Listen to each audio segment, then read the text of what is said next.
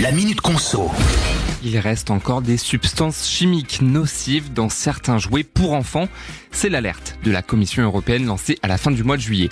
Même si les règles appliquées dans ce domaine sont déjà très strictes, notamment en ce qui concerne les risques d'étouffement, il resterait encore certain nombre de lacunes selon la Commission.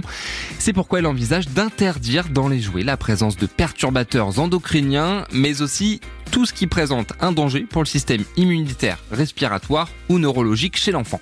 La commission évoque des substances chimiques qui peuvent, chez les enfants hein, toujours, altérer le fonctionnement de leurs hormones ou encore avoir une incidence sur leur santé. Alors bon, pour l'instant, hein, rien n'est fait, mais si la loi est appliquée prochainement, ce serait, selon le Bureau européen des unions de consommateurs, une première mondiale pour une classe entière de produits. Et enfin, pour aller un petit peu plus loin, la Commission veut être aussi plus sévère pour les jouets produits hors de l'Union européenne et créer une sorte de passeport numérique pour chaque produit afin de vérifier s'il est bien conforme avec les normes de l'UE et surtout pas dangereux pour nos enfants.